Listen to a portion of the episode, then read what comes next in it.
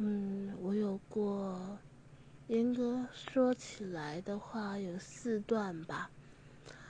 嗯，前面三个男生都对我非常非常的好，就是我他们都会帮我算经期，然后我只要说可能不舒服，可能他就送红豆汤来，然后另一个就是会煮牛肉面给我吃，反正都是对我很好，但是。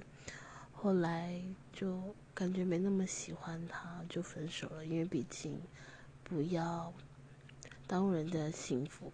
但是直到就是前一任，这一任是我最爱最爱最爱的男朋友，但是他是最不最不疼我的那一个，所以 人是犯贱的，对。